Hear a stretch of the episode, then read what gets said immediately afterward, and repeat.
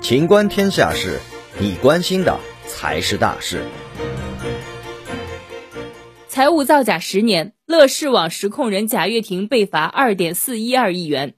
四月十二号晚间，已从 A 股退市的乐视网在全国股转系统发布公告，表示当日收到北京证监局送到的行政处罚决定书，因财务造假、欺诈发行等违法行为，乐视网被处以二点四零六亿元罚款，乐视网实控人贾跃亭被罚款二点四一二亿元。经查明。乐视网及贾跃亭等存在五项违法事实：其报送披露的申请首次公开发行股票并上市相关文件及二零一零年至二零一六年年报存在虚假记载；乐视网未按规定披露关联交易；乐视网未披露为乐视控股等公司提供担保事项；乐视网未如实披露贾某方、贾跃亭向上市公司履行借款承诺的情况。乐视网二零一六年非公开发行股票行为构成欺诈发行。